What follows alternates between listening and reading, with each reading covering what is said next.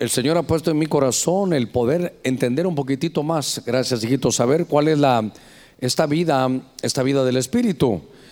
En la, en la primera parte de esta, de esta mañana, eh, hemos visto todo ese deseo que tiene, hermano, el Espíritu Santo, de que nosotros entendamos que ese es el tiempo donde Él está señoreando.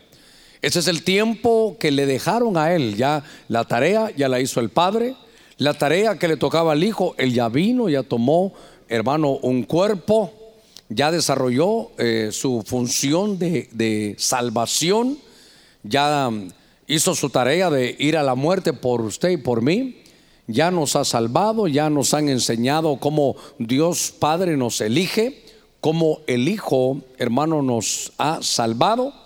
Pero para nosotros que somos la última generación, lo que está haciendo el Señor ahora es santificarnos. Esa tarea la hace el Espíritu Santo, esa tarea no la puede hacer nadie. Y tenemos nosotros que abrirnos a esta bendición. Vimos en estos que hemos titulado, lo, era difícil, yo le iba a poner fonética espiritual, el estudio de ese lenguaje de los sonidos, de, pero, pero de los sonidos del Espíritu. Vimos cómo el Señor hacía, hermano, una revelación, son, y ya que ahora ya platicamos un poquito, usted lo va a entender mejor. Eso, cuando usted mire en la Biblia que hay espíritu de revelación, apunte todos los espíritus, hermano, que, que el Señor pueda, pueda tener. Porque esos son los que usted puede pedir y el espíritu, hermano, quiere dotar a toda la iglesia de eso. Entonces, no hay cosa mejor que tener la revelación de la, de la palabra. Vimos cómo habían dichos, cómo había esa, esa visitación del Espíritu, hermano, hablando. Me llamó la atención que hablamos de esos soplos, soplos del Espíritu. La casa en aquellos días, hermanos, se llenaba de los, de los soplos de, del Espíritu. Ese, ese viento recio, esa es la manera como Dios lo hace, sopla. Es, eh, los rabinos cuando estudian eso dice que son insuflos del Espíritu. Dice que, que son, hermano, ellos le llaman a eso los sefirot del Espíritu, para que vayamos nosotros recibiendo todas esas bendiciones. Fíjese usted que eh, estaba leyendo algunos puntos que son tan importantes antes de que toquemos estos, estas partes finales. Pero estaba viendo yo cómo en esas partes de que el Espíritu Santo empezó a dotar, empecé a, a ver y entender que la persona del Espíritu Santo, note que es muy importante esto, la persona del Espíritu Santo comienza a estar adentro de nosotros desde Pentecostés. Antes de eso no había, había solo visitaciones por fuera, pero el Espíritu Santo no tomaba casa, hermano, en nosotros. Ahora, eh, alguien me preguntará, pastor, pero antes de que viniera el Señor estaba Juan el Bautista. Y entonces nuestras Biblias, en, la gran mayoría de versiones, dice que vino, hermano, y hubo una llenura del Espíritu Santo sobre, hermano, Zacarías, sobre el vientre de aquella mujer llamada Elizabeth, y aún sobre Juan el Bautista. Fue lleno del Espíritu Santo, dice la Biblia, desde el vientre. Pero cuando uno va a leer detenidamente, este es un punto importante se va a dar cuenta que eh, a la familia de Zacarías, a la familia Zacarías que es Elizabeth y el hijo Eva iba a ser hermano Juan el Bautista, dice la Biblia en el original, cuando usted, cuando uno va a buscarlo, no dice que fue lleno de el Espíritu Santo, porque esa es la persona que iba a estar adentro, eso iba a ser hasta después. Y entonces me ha bendecido mucho leer una versión de un Nuevo Testamento que es un Nuevo Testamento que se llama de Pablo Besson, así se llama él, Pablo Besson. Y él cuando escribe dice, por ejemplo, que, que Juan el Bautista fue lleno de Espíritu Santo, lo escribe con minúscula. Y no dice lleno de el Espíritu Santo, lo que fue lleno de Espíritu Santo. Que la madre fue llena de Espíritu Santo y lo saca con minúscula. Y que aún hermano Zacarías fue lleno de Espíritu Santo. Entonces ahora yo lo fui a buscar y es cierto, no tiene el artículo que habla, cuando se pone un artículo de el Espíritu Santo, es la persona misma. Entonces pude entender que antes de que viniera el Pentecostés, todo lo que usted lea de llenuras era que el dotador, el habilitador, llamado Espíritu Santo, lo que hizo con Zacarías, lo primero que le hizo es, le dio Espíritu Santo de qué? Le dio un espíritu de fertilidad. Cuando, cuando él empieza a profetizar, le dio un espíritu de profecía. A la mujer que no podía tener hijos, el Espíritu Santo vino y le dio espíritu de fertilidad. A, Juan le dio un espíritu de que se, hermano, de consagración, que se consagrara desde, el vientre. Hermano, no sé si me doy a entender. Porque aparte es que esté la persona del Espíritu Santo y aparte es que el mismo Espíritu esté dotando, habilitando, dando de ese hay espíritu, por ejemplo, de fertilidad, espíritu de profecía, ese espíritu de consagración fue lo que le dieron a ellos. Y esa era la, la, visitación. Y por eso digo yo, entonces ahora que ahora tenemos, hermano, algo mejor, porque tenemos a el Espíritu Santo adentro de nosotros. ¿Cuántos decimos amén? Entonces ahora para nosotros sería más fácil, hermano, el que tenga necesidad de algo que lo pida. Tiene que pedirlo. Dice que el Espíritu Santo, hermano, con gusto lo va a dar si Él te anhela celosamente. Dice que el Espíritu Santo nos, nos ama, pero dice, mire, ¿hasta dónde? Nos cela. Dice en la versión antigua, lo, hasta como una redundancia, nos cela celosamente. Entonces empieza el Espíritu Santo, hermano, a, a, decir qué es lo que necesitas, qué vas a desarrollar. Y sobre todo para hacer el trabajo que Él quiere que usted haga, vienen llenuras. Diga conmigo, llenuras. Usted ya tiene a el Espíritu Santo adentro, pero ahora vienen las habilitaciones. Pídalo, hermano, cuando usted necesite eso, Espíritu Santo, dame. Yo no quiero fallar, dame un espíritu de santidad. Señor, fíjate que cuando ando en el mundo eh, pareciera como que me olvidara. Dame un espíritu de temor de Dios. Entonces esas unciones empiezan a llegar. De eso hablábamos, hermano, un poquitito. Y vimos, ¿verdad?, de los valles de huesos secos. Ahora, me voy a tomar unos minutos para poder decirle en el, en el Evangelio de Lucas, acompáñeme por favor, en el capítulo 6, verso 19, cuando, antes de leerlo, yo quiero recordarle que cuando leíamos en el libro de los Hechos cómo entraba aquel ruido, aquel estruendo, era la palabra foné. Y foné es como hablar de la fonética, del el estudio del lenguaje de los sonidos. Y entre ellos, hermano, había, había una parte de una acepción que decía, sonido también se da. Mire el lenguaje, mire la manera de hablar por toques. Entonces yo le hablé un poquitito de esos toques, hermano, como, como, a ver cómo le dijéramos, como que fueran eléctricos, como cuando el Espíritu, hermano, habla a su cuerpo, que somos nosotros, cada miembro, es como cuando en nuestro cuerpo humano, funcionamos, hermano, por, por impulsos que dan nada más. Nuestros brazos se mueven, las piernas se mueven por impulso. De la misma manera trabaja el Espíritu. Ahora, en Lucas capítulo 6, en el verso 19, espero que abra su Biblia en ese, en ese capítulo de Lucas, y dice, y toda la multitud procuraba tocarlo. Fíjese, ahí estaba Jesús. Y toda la multitud lo que quería era tocarlo porque de él salía un poder que a todos sanaba. O en algunas versiones dicen de él salía una fuerza que a todos sanaba. Había una versión que estuve leyendo que decía de él salía una virtud sanadora que a todos curaba. Y entonces me llamó la atención como la palabra en la fonética del Espíritu es toque, es un toque de Dios, con un toque suficiente, hermano, para cambiarle la vida a cualquiera. No es tanto que uno se convenza mentalmente, que si usted vino y yo dije algo, usted lo fue a buscar y dice, sí, así es, lo creo, eso es lindo. Pero cuando Dios toca algo, cuando Dios llega, hermano, y hay un toque, dice que la gente, las multitudes lo que querían era procurar, hermano, tocarlo. Y entonces recordaremos, hermano, muchos de los ejemplos. Porque usted se recordará que Jesús iba caminando y Jesús dice, espérense, alguien me ha tocado. Alguien me tocó, alguien me ha tocado. Y entonces tú le decías, Señor, si te, aquí te vienen apretujando todos y tú dices que alguien te ha tocado, sí, dijo el Señor. Pero es que el que me tocó supo cómo tocarme, porque extrajo virtud de mí.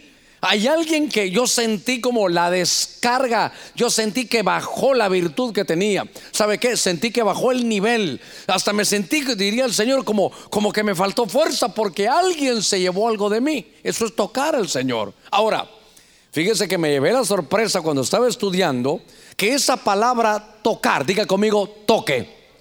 Una vez más, toque. Porque es tan pequeñita esa palabra, pero le fui a buscar y cuando vi lo que era toque, me, me llamó la atención que en el griego significa encender el fuego. Mire qué cosa. Era, eh, era como, como encender algo. Y ahí dice, encender el fuego. Entonces, ahora pude entender que lo que la gente extraía, hermano, era algo que, que podía, hermano, llenarlo a él, algo que la gente estaba como apagada, como que había perdido algo, y entonces era encender el fuego. Hermanos, solo por un toque de Dios. Pero no era pretujarlo, era saber llegar y entender. Yo sé que aquí hay virtud. Yo sé que del Señor hay suficiente poder. Yo sé que puedo, y hermano, traer algo para mí. Porque ahora yo entiendo que como somos miembros del cuerpo, Hermano, todo lo que el cuerpo tenga lo necesita. Por ejemplo, la mano necesita la fuerza, los pies necesitan la fuerza. Y entonces ahora estaba viendo que era encender el fuego. Y como hemos estado juntos, hermano, viendo el tabernáculo de Moisés, como la gente se reunía ahí, y recuérdese que ese tabernáculo es figura de un cuerpo. Jesús vino y dijo, voy a tabernaculizar, dame un cuerpo. Y ahora el Espíritu Santo vive en ese tabernáculo que es usted. Decimos amén a eso. Pero el tabernáculo inicial lo que necesitaba era fuego de Dios. Se recuerda que algunos murieron, hermano, aquel creo que era, ¿cómo se llamaban? Nadab y Abiú, hermano, murieron porque presentaron fuego extraño en el tabernáculo. Entonces, quiere decir que nosotros como tabernáculo de Dios necesitamos que el fuego, hermano, que haya sea un fuego que venga del Señor. Entonces quiere decir que estos se habían apagado, que ya no estaban funcionando. Y cuando, cuando vemos y tratamos de conjugar encender el fuego con un tabernáculo, encender el fuego con un cuerpo humano, entendemos ahora, miren, mejor por qué Pablo, hermano, le decía a Timoteo, ¿sabes qué, Timoteo? Aviva el fuego, ¿se recuerda? Aviva el fuego del don de Dios que hay en ti.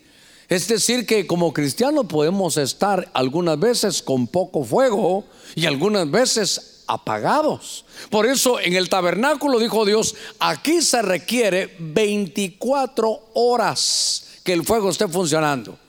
Eso era para el tabernáculo de Moisés, pero hay algo mejor que el tabernáculo de Moisés, que somos nosotros. Nosotros somos el tabernáculo del Espíritu Santo. Y entonces dice aquí que se requiere un toque de Dios, hermano, para un toque del, del, Señor. Mire, la gente quería tocar el cuerpo de Cristo para poder extraerle, hermano, este fuego. Y entonces se encendía el fuego. Y entonces la gente, hermano, recuperaba su, su salud. Fíjese que el Señor decía, no, es que aquí alguien puso algo, alguien, alguien ha sacado virtud. Y cuando estábamos leyendo esos pasajes, Usted recordará que había una mujer que tenía, hermano, un, problema grave. Esa mujer tenía una, un flujo de sangre que tenía durante 12 años. Se estaba padeciendo de una enfermedad. Y esa enfermedad es que había en ella algo, la Biblia dice una fuente, es el lugar del origen, que originaba que ella tuviera un flujo de sangre. Hermano, así pasó. Eso me imagino que la debilitaba, eso me imagino que la tenía proscrita. Usted hemos hablado, hemos hablado en algunos días de esto, porque si ella tenía un problema como un flujo de sangre, ella no podía contarlo. Claro, podía contarlo. Pero en aquellos días la ley decía que si alguien tenía, si usted tocaba a alguien que tenía flujo de sangre, usted quedaba contaminado. Si esa persona que tenía flujo de sangre se sentaba en una silla y después se iba, si usted se sentaba en la silla, quedaba contaminado. Entonces, aún las mujeres en los días propios de una dama, ellas tenían que saberse manejar porque donde pasaban ellas dejaban contaminado. Mire cómo era el Antiguo Testamento de tremendo. Entonces lo que sucedía es que aquella mujer tenía 12 años, hermano, con ese problema todos los días, hermano, durante 12 años con un flujo de sangre. Eso la hacía que, hermano, que fuera señalada. Eso hacía que, hermano, que fuera ¿cómo le pudiera decir que fuera como, como castigada de parte, hermano de Dios, si usted gusta? Porque ella dice que sufría un azote. Y ella no sabía cómo detener ese flujo de sangre. No podía juntarse con todo porque los contaminaba. Si ella contaba en algún momento, entonces iban a decir, mira, no te juntes con ella porque si vos te juntas con ella estás contaminado. Ahora, ¿se imagina su esposo? Hermano, ya no había ninguna actividad conyugal tampoco, ni sus hijos. esa mujer se le vino el mundo encima. Y por eso es que ella llega y ella dice, voy a sacar virtud si tan solo tocar el borde del manto. Hermano, ella tenía, ella sabía que un toque de Dios iba a salir fuego. Y entonces sabe cómo era esto. Era como, como que para secar esa fuente de enfermedad se requería quemarla. Y entonces lo único que a ella se le ocurrió fue agarrar del fuego de Dios y entonces que se quemara esa fuente. En, mi Biblia, creo que en el libro de, de, Mateo capítulo, creo que es 9, hermano, verso 20, ese, esa mujer tenía un flujo de sangre. Y entonces cuando ella tocó, ella hacía si tan solo tocara el borde del manto. Ahora entiendo que si tan solo encendiera el fuego que hay, estoy apagada. Quiere decir que todos en algún momento, hermano, y no, no voy a pedir que nadie levante la mano porque la tendríamos que levantar todos. En algún momento de la vida cristiana nos apagamos. Aunque hay cultos donde brincamos, damos vuelta en el aire y volvemos a caer, hermano. Hay, hay, mire, hay momentos en la vida que usted está victorioso, hermano, que todo le sonríe. Son momentos donde, donde no hay tanta necesidad porque uno, uno sabe que está encendido, todo le sale bien. Pero hay momentos donde uno está apagado. Y yo no sé si todavía al momento que estamos viviendo, porque hermano, ¿a quién le va a decir, hermano, Dios le bendiga, ¿cómo está? Ah, ya, estoy, apagado, hermano. Yo, no he conocido a alguien, yo al contrario, conozco, ¿cómo está, hermano?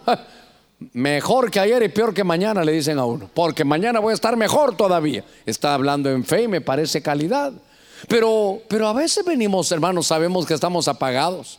Y quiero decirle que en la fonética espiritual, en los sonidos del espíritu, un toque de Dios lo va a encender. Si, usted hablaba en lengua, si ya no habla, usted necesita el fuego de Dios. Hermano, ese fuego marca, ese fuego trae avivamiento, ese fuego te, te quita y te purifica, ese fuego te sana, ese fuego lo que puede hacer es darnos vida de nuevo. Bueno, démosle palmas fuertes a nuestro Señor. Gloria a Dios. Entonces, me llamó la atención que sonido, foné, también significaba un toque. Recordará usted aquel hombre, creo que aquí tengo el texto, pero solo se lo voy a mencionar, no hace falta que lo leamos, Mateo 8:3. Dice que llegó, hermano, no uno con un flujo de sangre como aquella mujer, sino que llegó un leproso. Y que entonces el leproso, hermano, llegó y tocó al Señor. Y cuando toca al Señor, el Señor le dice, ¿qué es lo que quieres? Lo que quiero es que, que me limpies. Yo quiero, Señor, extraer de ti ese fuego para quitarme la lepra. Hermano, la lepra se puede ver de muchas maneras, la hemos estudiado en estos últimos meses, pero la lepra es un problema de la carne. A ver, de casualidad, ¿alguien tendrá algún problema de la carne aquí? ¿Verdad, hermano? Que ahí estamos todos, es una lucha que tenemos. ¿No le ha pasado a usted que ha orado, ha ayunado, hermano, se ha buscado, hermano, estuvo en el culto así como hoy y cuando va a soñar, hermano, sueña cosas feas? Recuerdo que salimos, hermano, de un ayuno de creo que era, era como tres días, pero yo solo llegué a dos días y algo, hermano, ya, ya, ya no logré terminar. Y yo recuerdo, hermano, que, que en la noche soñé. Y en la noche soñé y estaba fumando, hermano. Y entonces ya en el momento uno no, no sabe si es pastor y nada, pero y en el sueño, cuando yo me vi, pero si yo soy pastor, ¿qué estoy fumando? Y yo dije, Señor, ya me contaminé. Entonces, mire, me di cuenta que era sueño. Y entonces, mire la carne. Ah, como es sueño, échatelo. Claro, eso solo le pasa al pastor, a usted nunca le ha pasado. Pero yo recuerdo que le dije, Señor, si yo, yo he predicado, yo quiero hasta hacerte fiel en los sueños. Entonces note que a pesar de que usted y yo busquemos de Dios, siempre hermano, la carne va a estar ahí. Yo ya le he contado a aquel, ¿verdad? Aquel hombre que llegó a decirle al pastor, pastor, ore por mí. Pero ore de tal manera, yo confío en usted, pastor, que su oración va a ser tan certera que después de que usted ore nunca más voy a tener problemas con la carne. ¿De verdad le dijo sí? Bueno, vamos a orar. Híncate aquí, hijo, vamos a orar. Padre, en el nombre de Jesús, te pido que mates a este hombre inmediatamente. Y aquel se despertó. ¿Cómo? Pastor puede decir eso. Es que la única manera que ya no tengas pleito con la carne va a ser que cuando te mueras te transformen. Hermano, ese problema de la carne lo vamos a tener hasta el día del arrebatamiento. Pero, pero, ¿qué se puede hacer entonces, pastor? Se sube uno al altar y viene el fuego del Espíritu. Note que entre la fonética, entre el foné del Espíritu, están los toques. Los toques de Dios es que te vas a encender. Este, este domingo le quiero decir algo. Usted pudo haber venido apagado. Usted pudo haber venido con los dones, hermano, que los había engavetado. Usted pudo haber venido hasta condenado diciendo, no, yo recibí a Cristo, pero me he apartado de pecado. Ese toque de Dios te va a devolver el fuego. Vas a salir encendido. Dice ahí, aviva la obra. Y usted es la buena obra de Dios. Démosle palmas fuertes a nuestro Señor. Usted es la buena obra. En uno de los, de los, eh, de los profeta del Antiguo Testamento dice, hermano, creo que era, creo, creo que era Joel, pero creo que dice, aviva tu obra. Y eso es llevar el fuego. Y recuérdense que la Biblia dice, el que comenzó la buena obra en vosotros, la va a perfeccionar hasta el día de Cristo. Entonces el fuego tiene que estar, pero ¿cómo se logra? Con un toque de, hermano, con un toque del Señor. Ahora, entre las cosas que estaba pensando era aquella gente que buscaba tocar el cuerpo de Cristo. Lo que quería era tocar el cuerpo de Cristo. Mire, mire qué desafío. ¿Y dónde está el cuerpo de Cristo ahora? Mire, somos nosotros. Entonces el Espíritu nos está diciendo, si te dejas trabajar, si te dejas llenar, vas a tener, hermano, esa bendición. Vamos a tener la bendición de poder orar y poner nuestras manos por alguien y que quede encendido. Porque no hay cosa más hermosa que gozar, hermano, del fuego de Dios. Yo quiero ese fuego de Dios, yo quiero que, que nos marque, hermano, ese fuego de Dios. Fíjense que estaba avanzando un poquitito en estas cosas. En el libro de Ezequiel, fíjese, capítulo 43, verso 2. Me llamó la atención porque busqué la palabra estruendo. ¿Por qué la busqué? Porque cuando fui a buscar, desde que estábamos leyendo, hermano, que hubo un bullicio, un ruido y que la gente se reunió para ver qué pasaba en Pentecostés. Es la palabra foné. Y foné también es, hermano, una, entre sus acepciones, la palabra estruendo es estruendo, ruido, bullicio. ¿Sabe qué? Los sonidos del Espíritu. Y es que mi tarea, hermano, esta, esta mañana o esta tarde ya de este domingo, es que conozcamos, hermano, esa, esas maneras de actuar del Espíritu. ¿Por qué? Porque el Espíritu va a actuar en nosotros de diferentes maneras. Y fíjense que aquí en el verso 2 de Ezequiel 43 dice, he aquí la gloria de Dios de Israel, que venía de la parte del oriente, esa palabra oriente es Kedem o es Olam, es, eh, es, una, es una palabra que nos habla de una dimensión de eternidad en Dios. Pero dice, y su voz era como el estruendo de muchas aguas y la tierra resplandecía con la gloria de él. Me llamó la atención que la voz era como estruendo de muchas aguas. Insisto, he aquí la gloria del Dios de Israel, que venía, dice, de la parte del oriente, y la voz de Dios era como el estruendo de muchas aguas. Cuando leemos Apocalipsis se va a dar cuenta que Juan hermano tiene la visión y mira al Señor y él lo ve glorificado. Y dice que su voz era como estruendo de muchas aguas. Cuando la Biblia nos habla de, que la iglesia se está preparando, creo que es Apocalipsis 19, en el verso 6, dice que había un estruendo de muchas aguas. Y dice que, ¿por qué venía eso? Porque a la iglesia, hermanos, se había preparado. Y esto me llamó la atención. La iglesia se había preparado y se le había concedido vestirse de lino fino, blanco y resplandeciente. Me llamó la atención que cuando tiene que ver con estruendo de muchas aguas, habla de la preparación. Lo que el Espíritu está haciendo ahora, hermano, es, es nos está preparando. No cabe duda que si usted todavía está sentado aquí este domingo es porque el Espíritu Santo le ha puesto hambre y sed por su palabra, que usted quiere saber, usted quiere aprender, usted se quiere preparar. Y aquí dice estruendo de muchas aguas. Y entonces una voz como estruendo de muchas aguas. Habrá muchos ángulos para verse, hermano. Pero yo recuerdo cuando se habla de aguas, de muchas aguas, sé que la Biblia dice que cuando se habla de aguas, hermano, de beber esas aguas son las aguas del Espíritu. Usted recordará, por ejemplo, que la Biblia dice, el que cree en mí, como dice la Escritura, ¿se recuerda qué pasa? De su interior correrán ríos de agua viva. Se siente algo adentro, hermano. Uno, uno sabe que hay, algo, que hay algo diferente. Hay ríos de agua viva. Cuando la samaritana fue a tratar de, encontrar y saciar su sed, hemos hablado de la vastedad de ella, pero recuerdo que el Señor le dice, te voy a dar a beber de un agua. Pero esa agua lo que va a hacer es que va a crear adentro de ti una fuente, hermano. Una fuente de agua que salta para vida eterna. Entonces yo veo que ahí hay estruendo de muchas aguas, hay mucho ruido, muchas aguas. No, no es una, es estruendo de muchas. Y entonces aquí está una multitud, oiga esto, una multitud de salvos que entendieron que si creen en, pero no creer nada más como la abuelita. Es más, yo dijera, y siendo yo su pastor, yo dijera, usted lo que yo predique, mire si está en la escritura. Porque dice, el que cree en mí, como dice la escritura, de su interior van a correr ríos de agua viva. Y dice que al Señor va a poner adentro una fuente que salta, hermano, para vida eterna.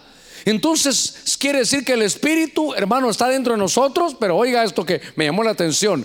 Y dice que va a poner fuente. La fuente no es nada más que es un lugar donde se originan las cosas. Y entonces esto también me abre mi corazón para saber, hermano, qué obra la que Dios quiere hacer. Hermano, ¿cuántos queremos que Dios nos use? Sí, yo, yo quiero que Dios lo use, que nos use a todos, hermano. Yo no quiero, hermano, aquel evangelio de hace como 40 años que el pastor es el que lo hace todo y la gente solo viene a sentarse y el pastor tiene que hacerlo. No, la Biblia dice que nosotros estamos como ministros para capacitarlo a usted en la obra del ministerio. O sea que el ministerio lo vamos a hacer todos, somos parte del ministerio, todos los que venimos aquí. Entonces, ahora me llama la atención que aquí hay dos cosas que hace el Espíritu. Primero, vamos a ser canales de bendición. Donde usted vaya, el Espíritu va a fluir a través de usted. El Espíritu ya está. Lo que Él necesita es que usted entienda que, mire, que es un río, que corra, hermano, que corra. Pero como usted lo lleva, entonces va a fluir el Espíritu, pero va a fluir en usted. Deje que el Espíritu Santo fluya. Y sabe que le voy a dar un consejo. No trate de ser como aquel hermano, no trate de ser como aquella hermana, no trate de ser como el pastor, no trate de ser como la pastora. Trate de ser como el Espíritu Santo quiere que usted sea. Si algún hermano, ejemplo hay, hermano, donde usted tiene que poner sus ojos, es en Cristo Jesús. Entonces, ¿sabe qué? Usted y yo podemos ah, en esta en esto de fluir del espíritu, lo que él quiere, claro, quiere fluir, pero obviamente a través de usted.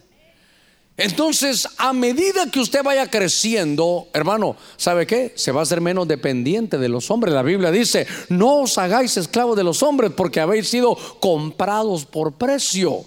Entonces, ¿sabe qué? Hagas esclavo, pero esclavo por amor, pero hagas esclavo por amor de Cristo. Eso es, eso esta calidad. Para que Él diga, el Espíritu Santo fluye, pero fluye en mí. Yo le voy a agradecer que cuando yo predique le diga Espíritu Santo que habla a través del hermano Germán. Qué lindo así. Eso es lo que yo quiero. Y es que eso es ser uno un canal de bendición. Pero yo le quiero traer algo, hermano, mejor que eso todavía. Porque a la samaritana le dicen, voy a poner algo adentro de ti y va a ser una fuente. Entonces, oiga, ya no es solo canal, sino una fuente, es originador. El Espíritu Santo lo va a utilizar a usted para originar cosas. Fíjese, claro, en su casa, en su trabajo, el origen de la bendición, el origen, hermano, del éxito, el origen de, cosas buenas para, para donde usted se mueva, usted lo lleva adentro, si usted lleva adentro el Espíritu Santo. Por hermano, ¿cuánto lo hemos descuidado? ¿Cuánto no hemos entendido que es una persona que te ama celosamente, que te quiere para él, que quiere fluir a través de ti? Pero, pero el enemigo pone timidez, el enemigo pone, pone miedo, el enemigo pone, hermano, que te condenes, el enemigo te dice, ¿cómo vas a ser tú si mira lo que eres? Y yo quiero decirle que siendo lo que somos nos llamó el Señor. Él dice que Él nos eligió por lo vil, por, por ser menospreciados, por no servir. ¿Para qué? Para que no hubiera nada en nosotros. Y mire lo lindo, ya no hay nada en nosotros, sino todo es Él. Por eso es que el Espíritu fluya a través de nosotros. Entonces, este pasaje, en el ángulo que lo estoy viendo, porque era de la fonética del Espíritu, implica que usted va a ser fuente, que usted, hermano, va a ser una persona que donde el espíritu también va a fluir. Mire, somos fuente y somos canal. De aquí se originan las cosas, muchas cosas de usted van a salir, ideas nuevas, proyectos nuevos. Dice que cuando Dios llenaba, hermano, su espíritu, ¿sabe qué? Hay un espíritu de creatividad. Ah, me iría y me perdería del tema con esto, pero diga conmigo creatividad. Con más fuerza, creatividad. A la gente dice es que aquel es muy creativo. Le voy a decir algo. Una de las cualidades que nos diferencian de las demás creaciones es que esas similitudes que tenemos con Dios eh, en el alma es, hermano, que somos creativos. Es esa creatividad que solo el hombre tiene porque en eso se parece a Dios. Entonces, esa, eso lo tiene usted. Entonces usted tiene que decir, Señor, esto tú lo vas a hacer, yo soy canal, úsame para lo que tú quieras, amén. Pero van a haber cosas que se van a generar en usted. Habían, habían situaciones que cuando el Espíritu Santo, hermano, llenaba en el Antiguo Testamento, dice que decía, bueno, entonces tú, adentro de ti, se van, van a ver, tú vas a crear diseños nuevos. Hermano, tenemos que aprovechar esta bendición que Dios quiere darnos. Eh, mire cuándo, hasta dónde llega la vida del Espíritu. Es que lo que yo quiero ampliarle, y siempre lo he tenido y hoy quiero todavía recordárselo, es, yo quiero que entienda algo.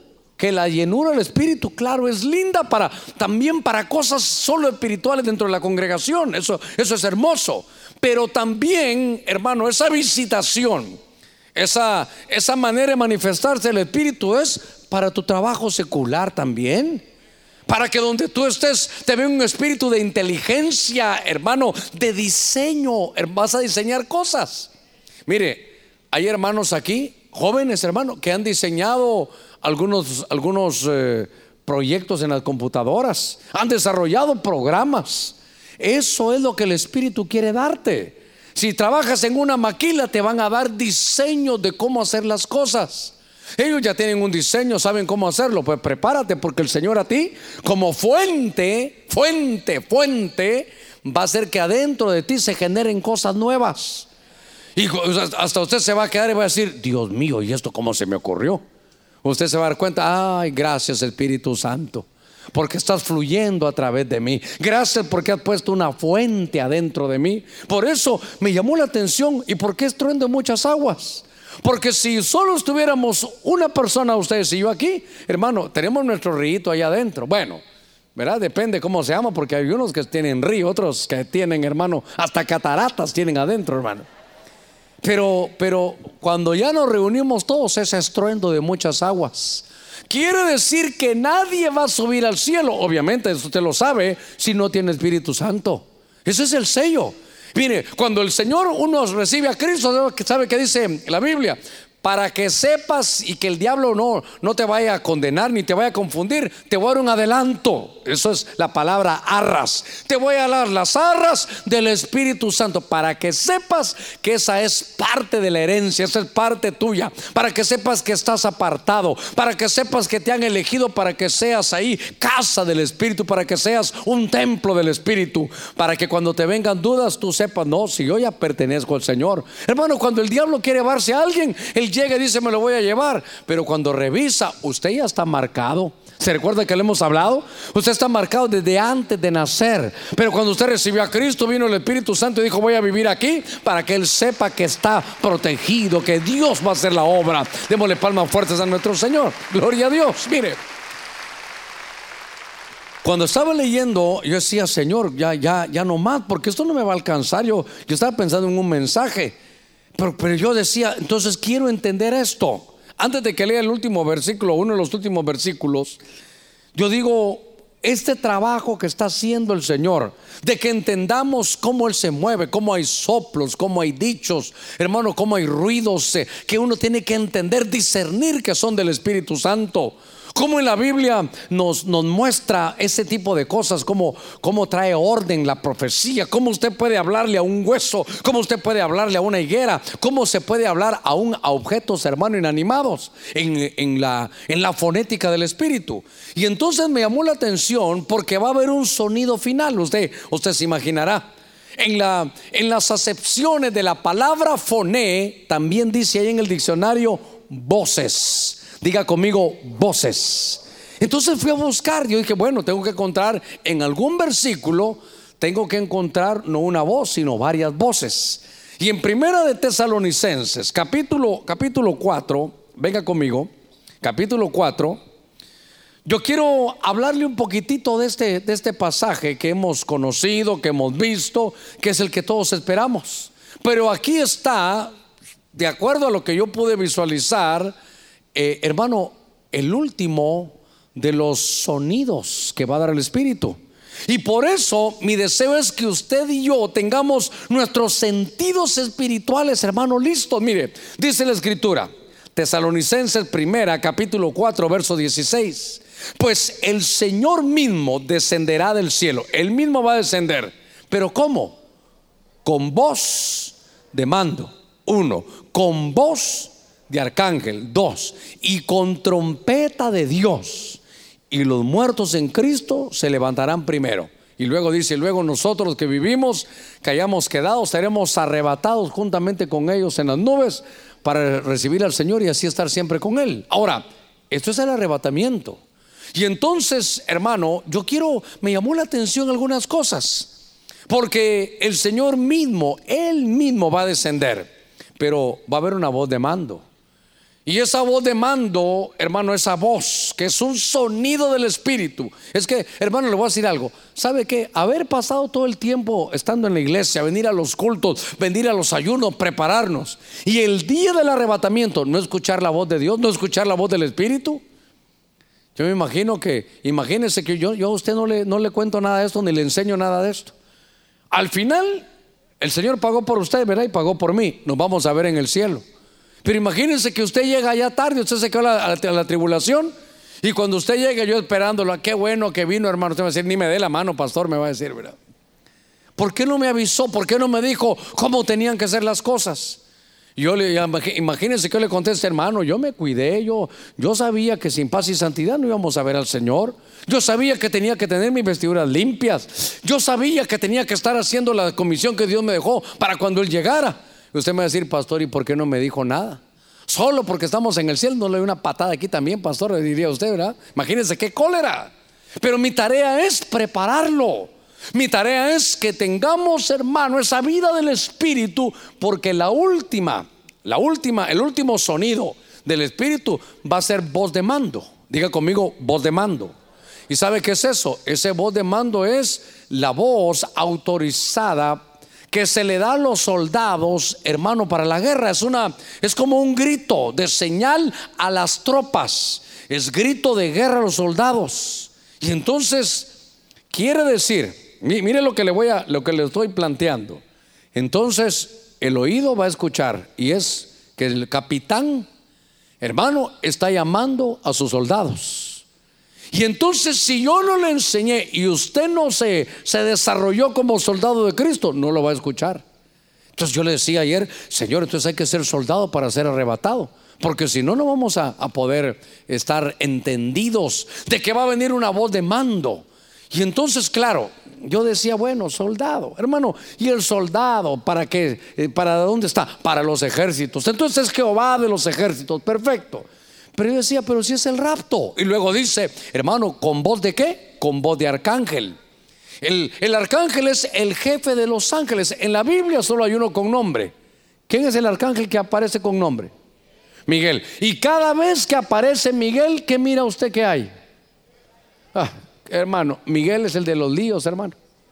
Gabriel solo llega, hermano, a dar revelaciones. Gabriel lleva los mensajes. Ese Gabriel lo tenemos que estudiar. Pero donde está Miguel es donde hay lío. Miguel lleva espada. Hay lío en el cielo, se está peleando Satanás. ¿Con quién se está peleando? Con Miguel, hermano, con el arcángel Miguel. Y entonces esto se va a dar, hermano, en el arrebatamiento. Dice que aparte de la voz de mando, que la voz de arcángel, dice que va a haber, hermano, trompeta de Dios. Eso sabe que es en el original, en el hebreo, un shofar. Entonces tenemos que estar con el sonido, hermano, listo para ver qué es lo que va a hacer. Ahora, el punto es este. ¿Cuántos queremos irnos en el arrebatamiento? ¿Sí? ¿Verdad que estamos, estamos preparándonos para eso? Ahora, yo les, pero vamos en el arrebatamiento, ¿para qué vamos de soldados? Ah, ok, si hay soldados, va a haber batalla. Y entonces, ese es el punto que me llamó la atención. ¿Cómo va a haber batalla si estamos hablando del arrebatamiento? Quiere decir que en el arrebatamiento, ponga cuidado en esto, entonces pueden haber conflictos. Y entonces entendí, eh, estaba hablando con uno de los hermanos de la iglesia, y él me decía, pastor, ahora que habló de los perfumes, de las fragancias, mire lo que yo había visto en esto. Y me estaba comentando. Yo le dije, me dijo, pastor, ese libro El Cantar de los Cantares es hermoso. Y yo le dije, te quiero contar algo. Cuando yo vine a la iglesia y vine aquí a Honduras hace unos, eh, qué sé yo, 20 años, en algún momento, yo enseñé. Eh, quiero revisar y, poner al día eso, porque enseñé escatología en el Cantar de los Cantares. Y en el capítulo 3, si no estoy mal, versos 7 y 8, dice, ¿quién es esta que sube el desierto? ¿Quién es esta que vive y que sube aquí sahumada y dice, hermano, en incienso, en mirra y en todo polvo de mercader? Y entonces dice, oiga, ¿quién es esta que sube? Es la iglesia que va subiendo. Pero ¿sabe qué dice? Creo que en el verso 8, tal vez usted lo puede leer por ahí, dice, 60 valientes la rodean. Y dice en el original 60 giborim, la, hermano, la, esos gibores que son, hermano, esa estatura de, gente valiente, gente de guerra, dice que la rodean porque el Señor como que sube a la iglesia y entonces están ahí, hermano, y 60 valientes que tienen espada la rodean. Y dice, frente a los temores de la noche. Y entonces yo me detuve, hermano. Quiere decir que en el arrebatamiento, cuando vayamos de aquí para allá, todavía van a haber conflictos. Claro, yo estoy hablándole, hermano, me llamó la mire una cosa donde me llevó, porque yo estoy hablando de los sonidos del espíritu. Y el último sonido que vamos a escuchar en esta tierra, los que estemos buscando al Señor con paz y santidad, es voz de mando, voz de arcángel y trompeta de Dios. Tenemos que tener oídos espirituales porque cuando eso venga viene nuestra transformación. Hermano, démosle palmas fuertes a nuestro Señor. Ahora, hermano, el tiempo se está adelantando. El tiempo va avanzando. Ayer me estaban llamando para hacer un contacto, mejor ni le digo de dónde, pero, pero un contacto con un profeta que es de otro continente. Y entonces que hace señales, que hace esto, que el Señor le reveló esto y el otro, y que es como de la de Elías, y, empezaron a hablarme. Y yo le dije, bueno, ¿y para qué me llama a mí? Es que él me dijo que lo, que lo contactara a usted. Y entonces, bueno, solo confirmemos, a ver, eso, hermano, eso solo pueden ser ya algunas cosas de, que estamos llegando al final de los tiempos. Yo digo que esas conexiones solo el Espíritu las va a hacer. Y entonces lo que yo quiero decir, porque él habla, hermano, de los tiempos finales. Y yo sé, hermano, he entendido por la escritura, no se le va a olvidar algunos puntos, que a medida que nos acerquemos al final de los tiempos, hermano, el Espíritu nos va a ir revelando. Porque usted sabe que dicen que está escrito el día y la hora, nadie lo sabe. Pero no dice que nadie, nadie lo sabrá, no dice. Se recuerda que una vez le di un ejemplo de Noé. A Noé le dijeron, viene una, una catástrofe para la tierra. Viene un tiempo terrible para la tierra. Y entonces, ¿qué hago? Empieza a hacer un arca, empieza a edificarla. Y Dios, hermano, la llena, termina, hermano, de, de hacerla. Y dice mi Biblia, ya no recuerdo el texto, pero dice la Biblia en Génesis, que faltando siete días, el Espíritu, hermano, le habló, a Noé y le dijo, mira Noé, dentro de siete días comienza el diluvio. Entonces, Y a mí me la atención que le dijo, hermano, faltando 100 años, le dijo, mira, viene un, viene un conflicto, viene una catástrofe, viene algo que nunca ha habido, una tribulación espantosa sobre la tierra. Hermano, entonces dijo, lo voy a hacer porque viene mucho tiempo y se tardó 100 años haciéndolo. Pero cuando ya se acercaba el día, Dios le habló le dijo, mira, mire hermano, mire qué, qué, qué fecha, qué, qué, ¿cómo le pudiera decir? Qué, qué exacto. Dentro de siete días comienza el diluvio. Se imagina que a medida que nos acerquemos, hermano, al final de los tiempos, el Señor nos vaya a revelar y nos diga, dentro de tantos días vengo. Ah, hermano. Mire, por eso le digo, nos están preparando. Por eso mi tarea este domingo era, hermano, con todo mi corazón, seguramente me faltó unción, habilitación, lo que usted quiera. Pero lo que yo le vine a decir es, hermano, conozcamos la fonética del Espíritu. Sepamos cómo se hacen las cosas en Dios. Sepamos cómo el Espíritu se mueve. Porque, hermano, yo llegué a un, lugar donde me dijeron, no, pastor, yo dones del Espíritu no quiero, yo mejor solo quiero frutos. le digo, pero si la Biblia comenzó con hablando en lenguas. Entonces, no menos de eso. Ahora, yo no quiero que usted se sienta, no, yo no he podido. Ya le dije yo, si esa es una promesa del Padre. Y todas las promesas del Padre son sí y amén. Estamos en el tiempo, el Espíritu, Dios lo va a dar. Pero ¿sabe qué? Busquémoslo como dice la Escritura. Mire, ¿sabe qué? Deje de condenarse porque alguna gente dice, no, yo no lo merezco. ¿Y usted cree que yo lo merecía? Yo no lo merecía tampoco. Nadie lo merece. Pero ¿quién nos hace merecedores? La sangre de Cristo. Entonces ahora, pero déjeme volver, estoy terminando aquí porque para mí es muy importante. Entonces, hay un pasaje en el libro de Amós que hermano se usa mucho capítulo 3, verso 7. Y ese, ese capítulo dice, hermano, ciertamente el Señor Dios no hace nada sin revelar su secreto a sus siervos, los profetas.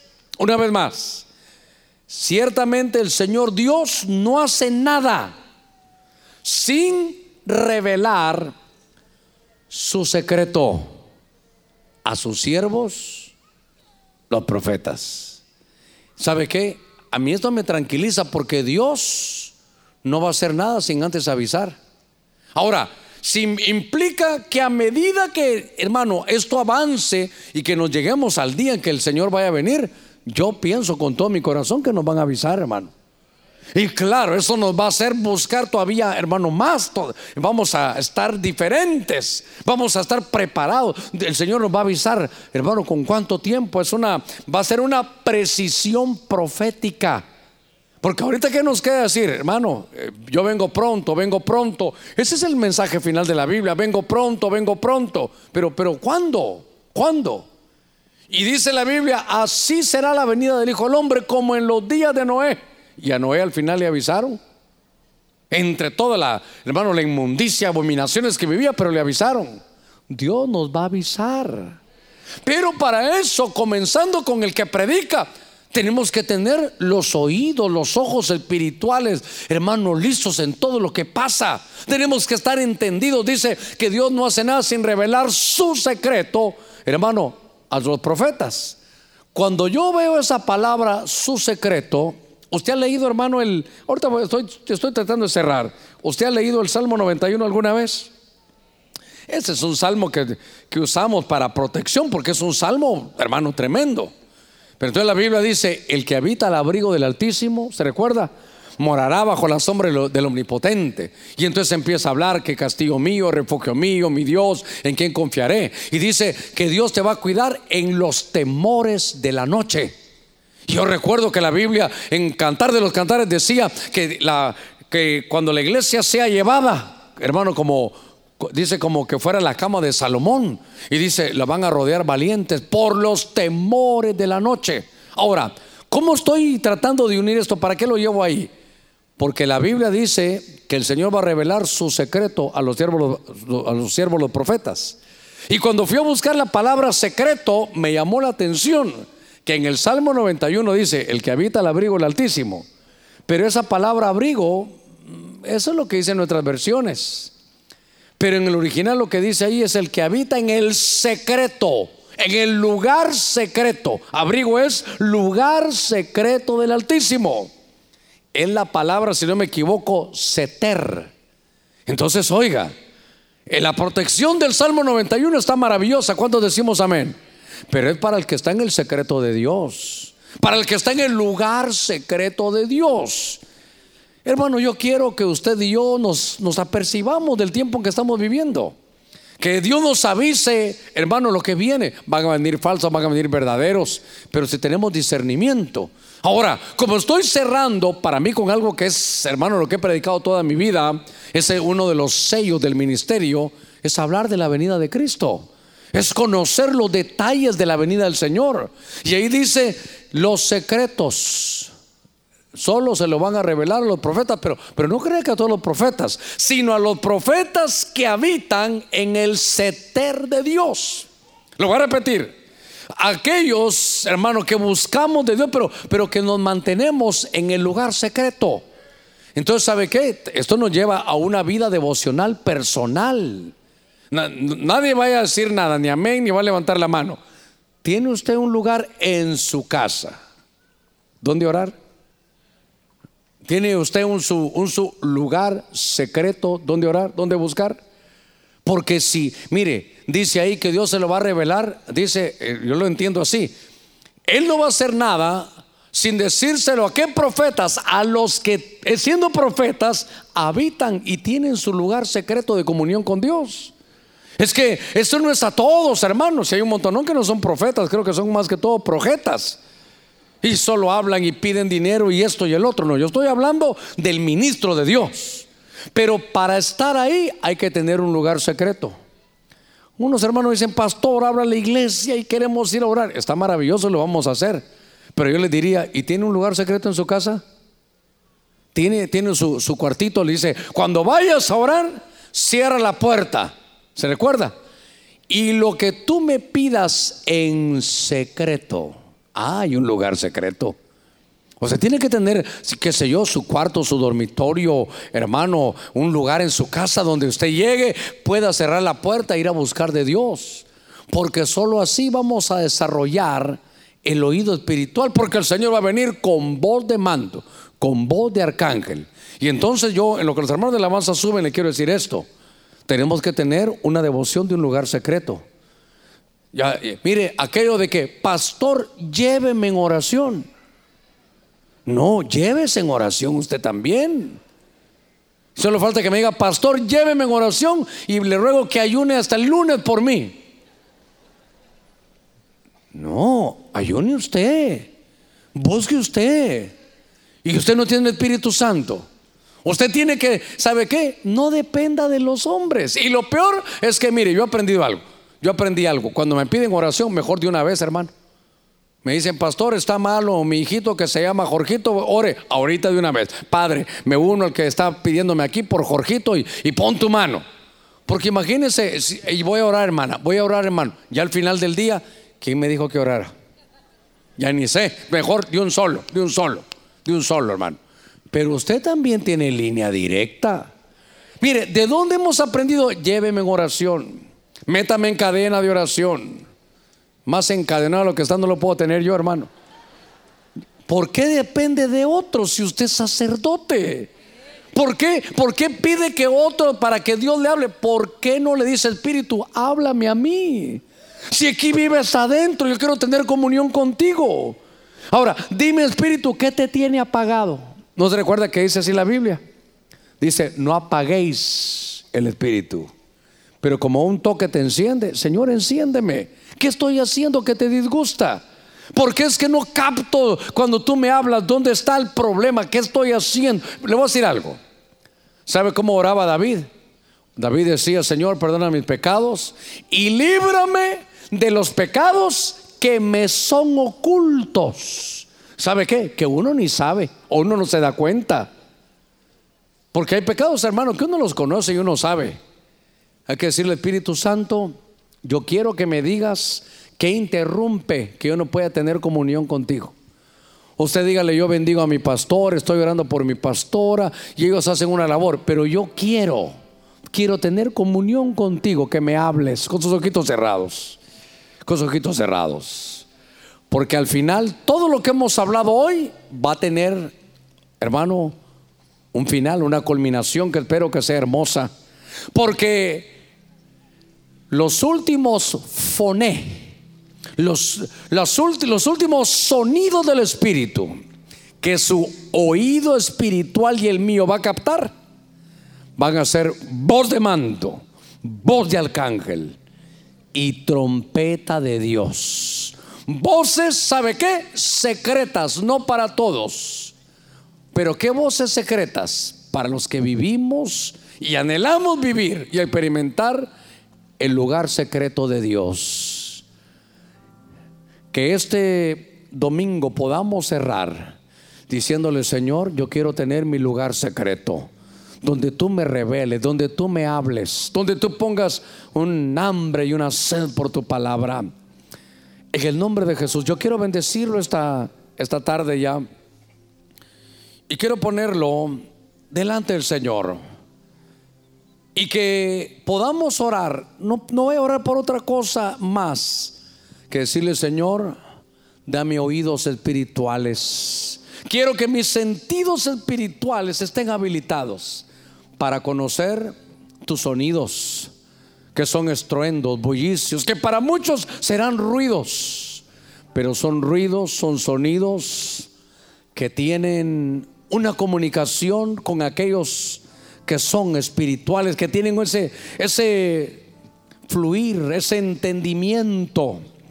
Padre, gracias en el nombre de Cristo. Como pastor, bendigo a tu pueblo.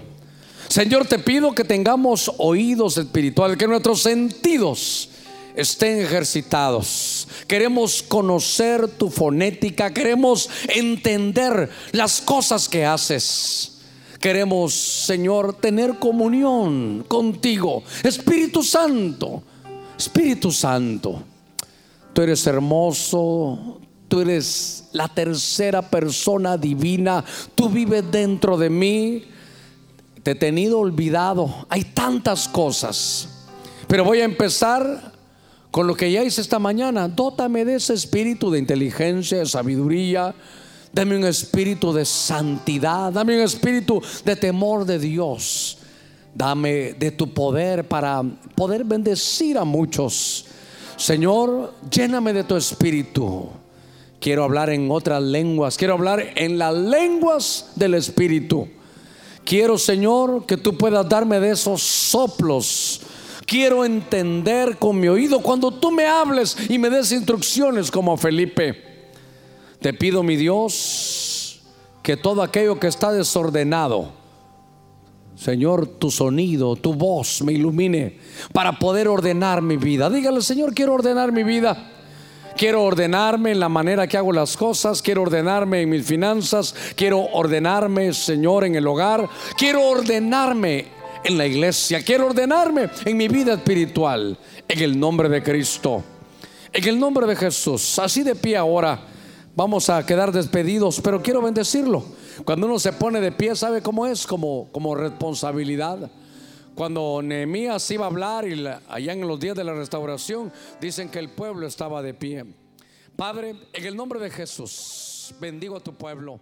Mira sus manos que están levantadas. Han hecho, Señor, esfuerzo a venir a buscarte este día.